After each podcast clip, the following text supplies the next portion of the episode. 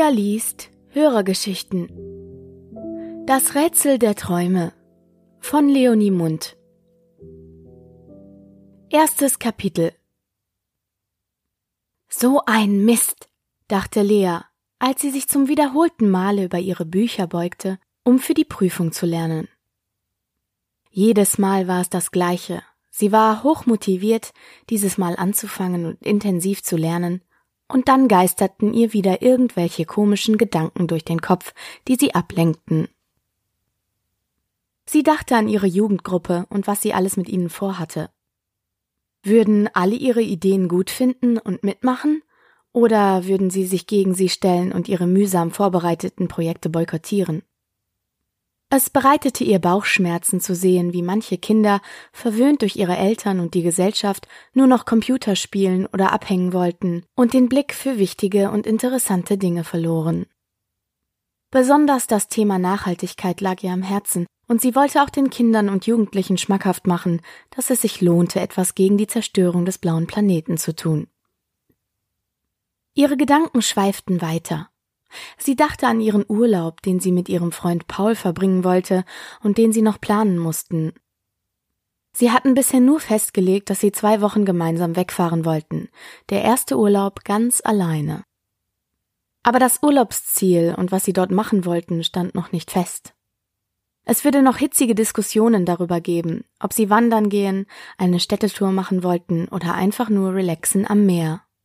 Lea wusste, dass sie Paul nur schwer von einem Badeurlaub überzeugen konnte, aber vielleicht war eine Mischung aus Bergen und Meer ja ein annehmbarer Kompromiss. Dann dachte sie an ihre drei Brüder, die sie über alles liebte, und sie überlegte sich, dass sie bald mal wieder etwas zusammen machen müssten. Schließlich blieb sie bei einem Gedanken hängen, der ihr wirklich Sorgen bereitete. Ihre Eltern. Sie waren in letzter Zeit sehr gestresst und stritten sich immer häufiger, noch häufiger, als sie es ohnehin schon immer getan hatten. Sie machten einen sehr unglücklichen Eindruck auf Lea, nicht nur unglücklich miteinander, sondern allgemein. Sie schienen einfach mit allem unzufrieden zu sein. Lea war jetzt sehr traurig und wünschte sich insgeheim ein schöneres, sorgenfreieres Leben für ihre Eltern. Das Schlimmste an den Streitereien der beiden war, dass es immer darauf hinauslief, dass sie mindestens drei Tage nicht mehr miteinander sprachen und sich sogar manchmal mit der Scheidung drohten. Gott sei Dank vertrugen sie sich meistens wieder. Vor zwei Tagen hatten sie wieder einen heftigen Streit gehabt. Doch dieses Mal kam es Lea schlimmer vor. Vielleicht lag es daran, dass die beiden seit einiger Zeit zu einer Eheberatung gingen und Lea das Gefühl hatte, dass es überhaupt nichts half. Vielleicht lag es daran, dass Lea sowieso schon eine gewisse Grundverzweiflung in sich trug, da sie sich fühlte, als würde sie in allem versagen. Oder es lag an der Tatsache, dass ihr kleiner Bruder Flo zum ersten Mal mitbekommen hatte, wie sich seine Mama und sein Papa anbrüllten. Lea kamen die Tränen, wenn sie daran dachte, wie ihr kleiner, tapferer, achtjähriger Bruder sich zwischen seine Eltern stellte und schrie, sie sollten aufhören und sich sofort wieder vertragen. Einerseits war Lea traurig darüber, dass die kleinen Jungs nun auch Bescheid wussten und sich Sorgen machten, was mit ihren Eltern passieren würde. Andererseits war sie sehr stolz auf Flo, dass er sich so mutig zwischen sie gedrängt hatte. Lea war schon lange zu Hause ausgezogen und konnte nur von außen zusehen, was dort passierte. Und sie erinnerte sich genau, dass sie damals vor vier Jahren mit zwanzig ausgezogen war, weil sich zu der Zeit schon die Streitereien häuften und sie es nicht mehr ertragen konnte. Nun machte sie sich ernste Sorgen um ihre Eltern, aber besonders um ihre kleinen Brüder Flo und Thilo. Thilo war erst sieben, das Nesthäkchen. Er war super schlau und lustig, aber er machte auch einen zerbrechlichen Eindruck. Er würde es sicher sehr schwer haben, falls ihre Eltern sich trennen würden. Flo war nicht viel anders. Er machte auf Lea eigentlich einen noch labileren Eindruck, deshalb war sie besonders stolz auf ihn, dass er zwei Nächte zuvor so mutig gewesen war. Der vierte im Bunde war Leas ältester kleiner Bruder. Er war dreieinhalb Jahre jünger als Lea und studierte seit kurzem in einer anderen Stadt. Lea nannte ihn liebevoll Mops, was er manchmal gar nicht leiden konnte, doch er wusste, dass sie es nicht böse meinte. Sein richtiger Name war etwas ungewöhnlich, er klang fast magisch für die heutige Zeit. Er hieß Bartholomäus und Lea hatte sich schon oft gefragt, ob ihre Mutter und ihr Vater ihm den Namen aus einem besonderen Grund gegeben hatten oder ob er ihnen einfach gefiel. Sie wusste, dass ihre Mutter früher viele Märchen und Sagen gelesen hatte, aus denen sie Lea als kleines Mädchen auch das ein oder andere Mal vorgelesen hatte, möglicherweise war sie durch einen dieser Geschichten auf seinen Namen gekommen. Flo und Thilo vergötterten ihren großen Bruder, doch sie hingen auch sehr an Lea. Sie hing ebenso an ihnen, an allen dreien, und versuchte sie deshalb zu beschützen, wo sie nur konnte. Es verging wohl kaum eine Woche, in der sich die vier Geschwister nicht wenigstens für ein paar Stunden sahen und sich gegenseitig erzählten, was sie beschäftigte. Nur Bartholomäus kam immer seltener nach Hause und konnte nicht mehr so oft für seine Geschwister da sein. Während Lea so dasaß und nachdachte, merkte sie gar nicht, wie es allmählich draußen dunkler wurde. Es war eine merkwürdige Dunkelheit. Sie schaute auf die Uhr. 16.30 Uhr. Normalerweise wurde es zu dieser Jahreszeit immer erst gegen 22 Uhr dunkel. Sie ging zum Fenster und schaute hinaus. Ein heftiges Gewitter schien im Anmarsch zu sein. Sie liebte es. Sie schaute gerne dem Naturspektakel eines Gewitters zu, legte sich dabei in eine Decke gerollt ins Bett oder aufs Sofa und lauschte den dicken Regentropfen, die an die Fensterscheiben und aufs Dach trommelten. Manchmal prasselte der Regen so heftig, dass es sich anhörte, als säße sie in einer Bärenhöhle im Wald, neben der sich ein wundervoller Wasserfall in einen Waldsee ergoss. Der Wind, der nun anfing, durch die alten Dachbalken zu pfeifen, verursachte ihr eine wohlige Gänsehaut, die sie in eine Stimmung versetzte, als wäre sie in einer fernen Zeit, in der es noch keine so festen Behausungen gab wie heutzutage. Ach ja, eine Bärenhöhle im Wald, eine selbst gezimmerte Holzhütte an einem einsamen See oder eine heruntergekommene Burg im Mittelalter. Solche Orte schienen in stressigen Zeiten wie diesen als Rückzugsort sehr verlockend. Sie dachte einen Moment darüber nach, wo ihr Freund Paul sich wohl gerade herumtrieb.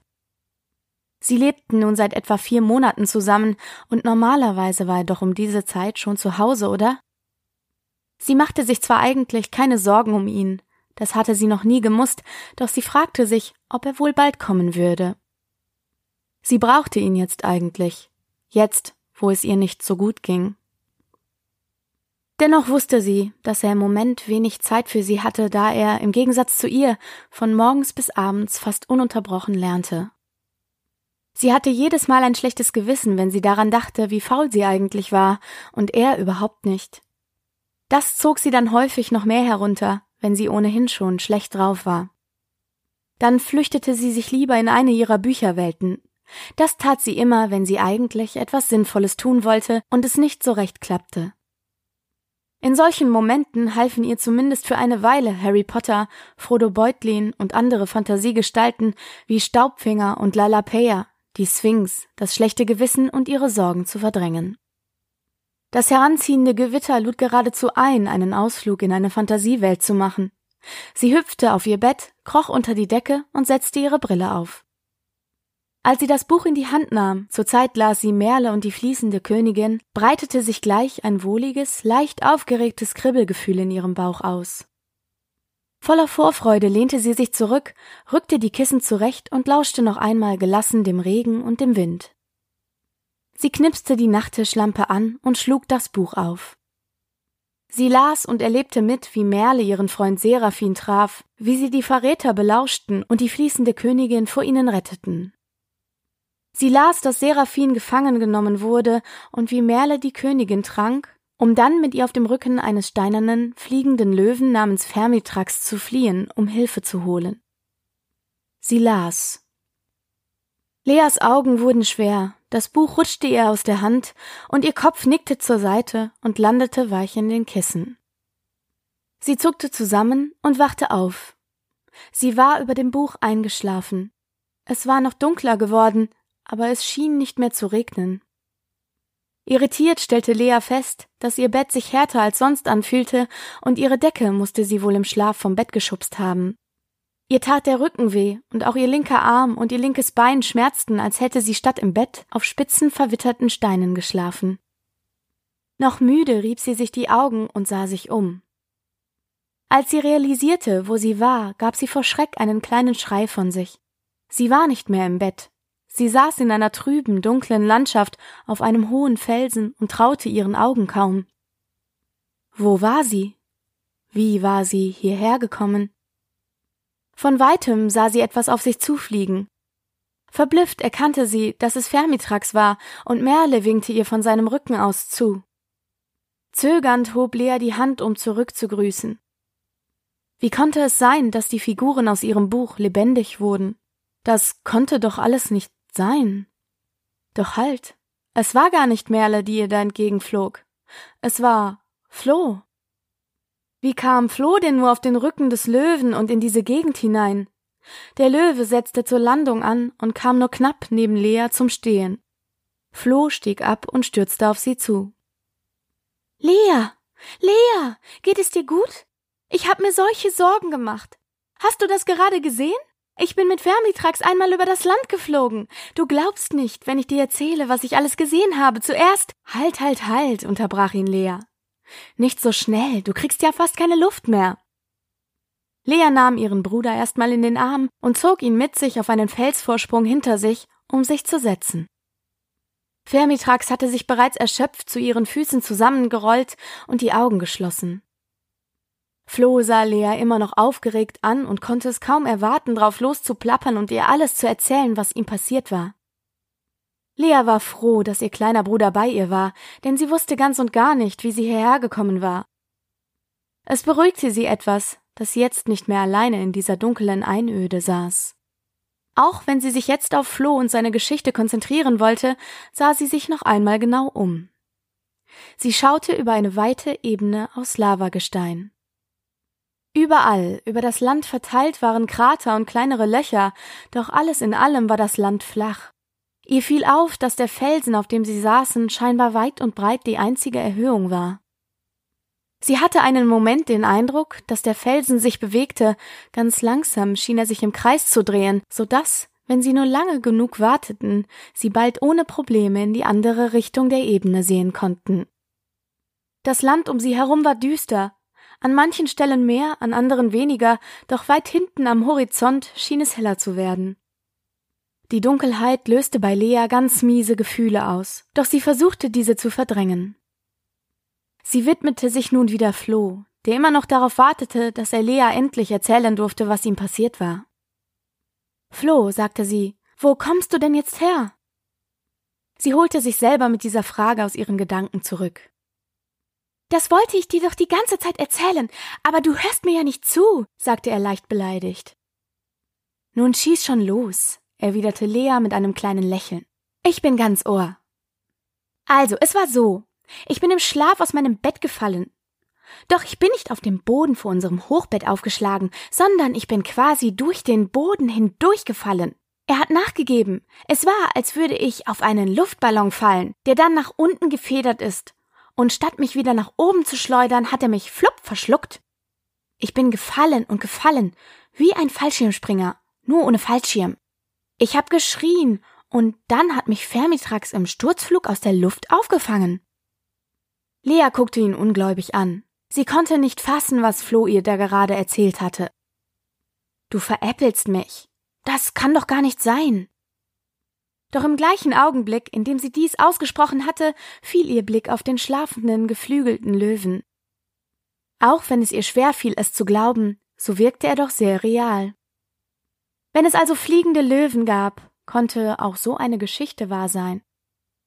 Es geht noch weiter, sagte Flo und blickte Lea ungeduldig an. Ich war zuerst ziemlich erschrocken und hatte Angst. Schließlich habe ich noch nie einen steinernen Löwen gesehen, der lebendig ist und auch noch fliegen kann. Doch dann habe ich mich relativ schnell beruhigt, als ich die schöne Landschaft gesehen habe.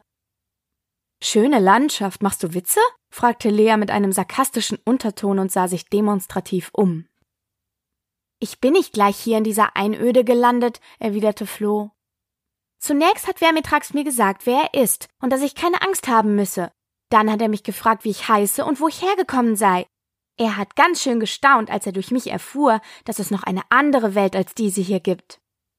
Hat er denn allen Ernstes geglaubt, dies hier sei die wahre Welt? fragte Lea ein wenig belustigt. Ja, aber warum wundert dich das so? Wir haben doch auch immer gedacht, dass unsere Welt die einzige ist. Jedenfalls, nachdem Vermitrax mich aufgefangen hatte, flogen wir über ein wunderschönes Land. Alles sah so hell und freundlich aus. Bäume, Pflanzen und Flüsse waren alle golden. Zunächst dachte ich, es wäre die Sonne, die die Dinge in diese goldene Farbe tauchte, doch dann stellte ich fest, dass überhaupt keine Sonne da war. Das Leuchten und die Helligkeit schienen von den Dingen selbst zu kommen. Wow, wisperte Lea leise. Ist das das Land, welches man am Horizont erahnen kann? Das Leuchten dort hinten, meine ich? Ja, genau, bestätigte Flo. Wir sind eine Weile über die funkelnde Landschaft geflogen und es gab wirklich nichts, was nicht in diesem goldenen Glanz erstrahlte. Es war, als bestünden diese Dinge aus purem Licht in verschiedenen Konsistenzen. Wir flogen noch ein Stück weiter und da war plötzlich ein kleiner Palast mit einem hübschen Garten davor. Vermitrax landete dort und ich stieg von seinem Rücken. Als ich gerade meinen rechten Fuß auf den Boden setzte, fiel mir erstmals auf, dass ich gar keine Schuhe und Socken anhatte. Klar, ich hatte ja meinen Schlafanzug noch an. Na, jedenfalls spürte ich unter meinen nackten Füßen den Untergrund. Er war warm und weich, als wenn man auf einem beheizten Lammfellteppich laufen würde. Ich sah ein Stück weiter eine Art Vogeltränke, ein großes, rundes Becken, aus dem es noch heller strahlte als alles andere um mich herum. Ich ging darauf zu und sah hinein. Ich hatte damit gerechnet, von dem hellen Licht geblendet zu werden, doch stattdessen sah ich auf der goldenen Wasseroberfläche Bilder, fast wie im Film.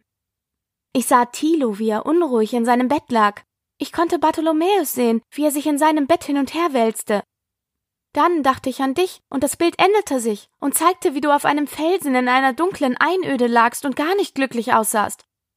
Ich erschrak, doch Vermitrax sagte mir, er kenne diesen Ort und wir könnten dich dort wegholen. Tja, und dann sind wir sofort aufgebrochen. Das goldene Land und der Palast sind gar nicht so weit weg von hier. Wir sind höchstens zehn Minuten geflogen, wobei Vermitrax aber auch sehr schnell war. Meine Güte. Da hast du hier schon einiges erlebt, sagte Lea beeindruckt. Und wenn du dieses Bilderbecken nicht gefunden hättest, dann hätte ich hier wahrscheinlich festgesessen, bis ich verhungert oder verdurstet wäre. Von hier sieht es so aus, als wäre das goldene Land mindestens fünf Tagesmärsche weit weg. Tja, da musst du uns wohl für immer dankbar sein, dass wir dich gerettet haben, sagte Flo mit einem schelmischen Grinsen. Nun bin ich aber der Meinung, wir sollten hier schleunigst verschwinden. Ich bin zwar erst ein paar Minuten hier, aber irgendwie kriecht mir hier in dieser düsteren Ebene ein ganz ungutes Gefühl in den Bauch.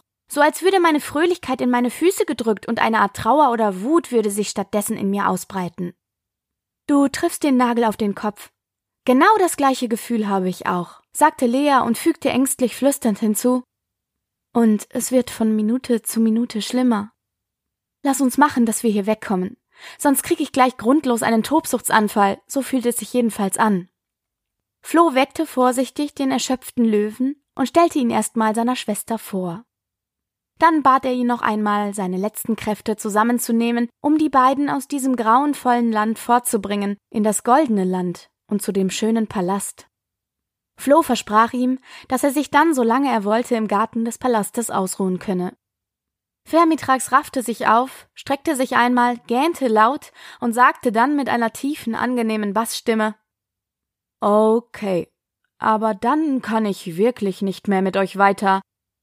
Ich habe gerade ein sehr anstrengendes Abenteuer hinter mir, das mir so ziemlich alle Kräfte geraubt hat. Aber du, sagte er zu Lea gewandt, Du siehst so aus, als wüsstest du alles über mein großes Abenteuer. Wenn es Flo interessiert, kannst du ihm ja ein anderes Mal meine Geschichte erzählen. Er zwinkerte ihr lächelnd zu. Lea guckte ihn ungläubig an. Woher wusste er, dass sie alles über Merle, Vermitrax und die fließende Königin gelesen hatte? Konnte er Gedanken lesen? Irgendwie fühlte sie sich gerade an die unendliche Geschichte erinnert, in der Bastian Kontakt zu den Figuren aus seinem Buch hatte. Erlebte sie etwa gerade ihre eigene unendliche Geschichte? Flo nahm sie bei der Hand und riss sie damit aus ihren Gedanken. Sie konnte später noch versuchen, dieses Rätsel zu lösen. Jetzt mussten sie erstmal hier weg. Sie stiegen auf den Rücken des steinernen Löwen und er stieß sich vom Boden ab und schwang sich in die Luft. Dann flogen sie der Helligkeit am Horizont entgegen, und Lea merkte, wie ihre unguten Gefühle langsam aber sicher schwächer wurden. So, ihr Lieben, diese Geschichte liegt mir auf ganz besondere Weise am Herzen, denn es handelt sich dabei um das erste Kapitel aus dem bisher nicht veröffentlichten Roman meiner Schwester. An der Stelle, Leo, liebes Schwesterherz, danke, danke für dein Vertrauen, dafür, dass ich deine Geschichte lesen darf oder anlesen durfte. Das bedeutet mir sehr viel. Ich bin schon ganz in die Welt eingetaucht und ich hoffe sehr, dass du es schaffst, Zeit und Muße zu finden, dein Buch zu beenden und vielleicht auch zu veröffentlichen, damit wir alle irgendwann wissen können, wie es weitergeht. Und euch wünsche ich eine schöne Zeit. Wir hören uns am Samstag wieder selbstverständlich im Gruselformat. Und ja, mehr bleibt mir nicht zu sagen. Wenn ihr Lust habt, mir auch eure Geschichten zu schicken, schickt mir die per Instagram. Da findet ihr mich unter sprecherin.pia.liest oder ihr schickt sie mir gerne auch an kontakt.pia-liest.de.